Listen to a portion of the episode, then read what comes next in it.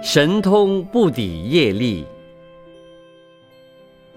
为人善良的渔翁，为了生活抓鱼，犯了杀业，会得什么果报？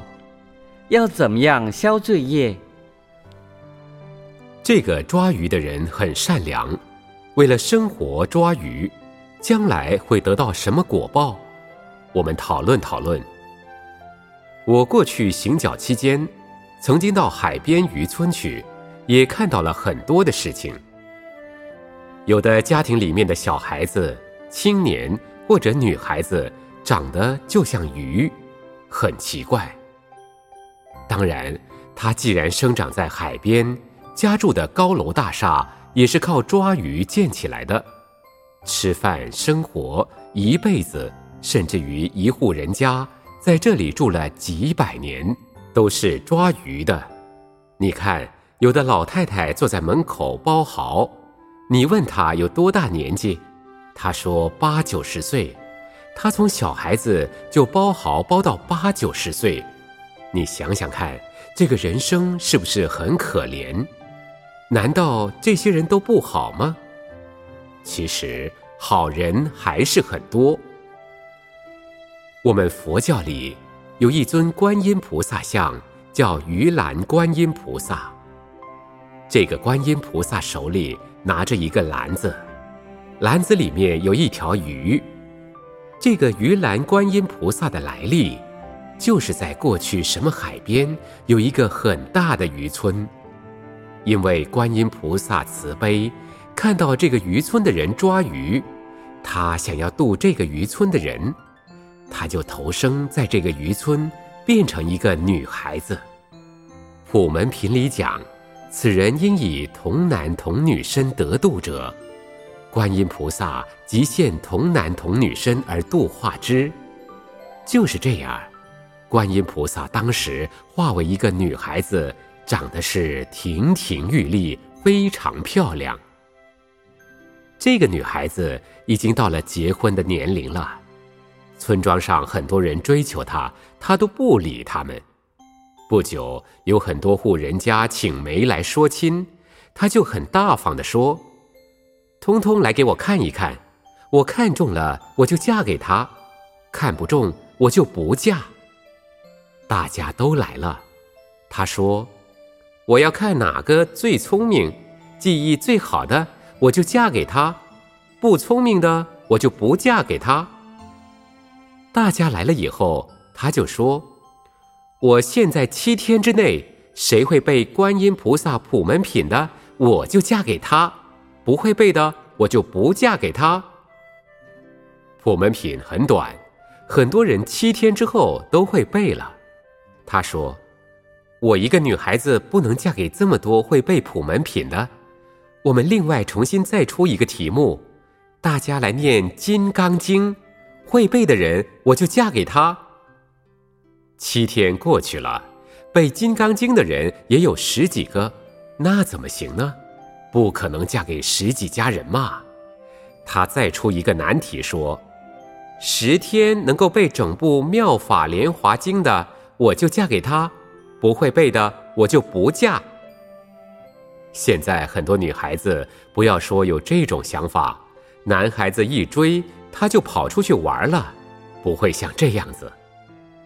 这时候有一个马郎，他的长相很好，也很聪明，记忆力特别强，他会背整部的《妙法莲华经》。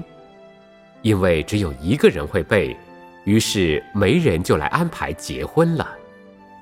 现在新婚的礼节跟以前不一样，以前是要拜堂才能洞房花烛。拜堂以后，新娘就到了新房，没想到新郎一进去，看到新娘已死在床上。哇，这下子这么漂亮的一个女孩子做他的妻子，为什么拜堂以后就死了？才办完婚事，接着就来办丧事。当然，马郎很难过，但是也只好把她放进棺材里，送到山上去。当要埋葬的时候，马郎要求说：“我很爱这个妻子，可不可以把棺材打开来，让我看一看。”那么人家就把这个棺材盖打开，让他看。打开一看，这个女孩子就变成一个气体，冲上天去。一看，是一个观音菩萨在里面上天了。那么这时候，大家就跪下来礼拜，说这个女孩子就是观音菩萨。从此以后，这个渔村的人都不要去抓鱼了，大家都改行了。我们希望在渔村的女孩子，很多漂亮的女孩子，通通都来变观世音菩萨，那最好了。不然，在任何时代都有共业。这个渔村的人大家抓鱼，可是抓鱼所造的共业，不一定以后大家死在渔村。那么，当这些人死了以后，再转到其他的地方，就有战争。我再讲一个故事，大家就可以知道。释迦牟尼佛是释迦种族，在净饭王当国王的时候，释迦族的迦毗罗卫国是一个很安定和谐的国家。释迦牟尼佛出家以后，净饭王也死了，换的新王比较年轻，可是邻国一直都想来攻打他。当时在印度有一个风俗，凡是战争，看到出家人，大家就退兵。因为释迦牟尼佛有神通，知道邻国的军队要从哪一方面的道路进来，所以他就跑到那条路中间去，坐在那里。军队一看到佛陀坐在那里，就退兵了。佛陀这样做已经有两三次了。邻国国王就对佛陀这一个做法不以为然，认为是佛陀要保护他的国家，就决定不退兵。佛陀知道邻国的国王有这种想法，就叹了一口气：“唉，算了，算了，这是过去的共业，我也没有办法，只好离开这个国家了。”目犍连尊者是神通第一，当他看到邻国这么凶猛，他就运用神通变化，把一个波变得很大，把五百童男、五百童女放在钵里，一手往天上送，送到半空中去。他以为这样就可以救这些人的命。可是，等到战争结束了，死了很多很多人，目犍连把钵脱下来一看。里边全是血水，所以当时佛陀叹息说：“啊，神通还是抵不过业力。为什么会有这次的战争呢？就是在过去多生累劫以前，两国中有一个很大的湖，湖里有很多的鱼。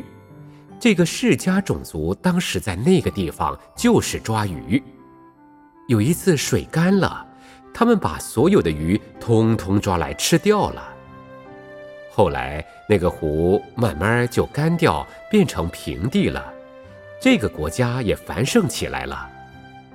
经过许多事以后，那些鱼都转生人道，到了这一世都住在邻国。当时的湖中有一条最大的鱼王。这个鱼王就是这一世邻国的国王。这个国王带着这些人一直想攻打这个世家种族，把它消灭了以后，就高兴的回去了。那么，这就是抓鱼的报应。我们不要说抓鱼就没有罪过。其实，我们在渔村居住的人，只要生活好一点儿，能够转业改行。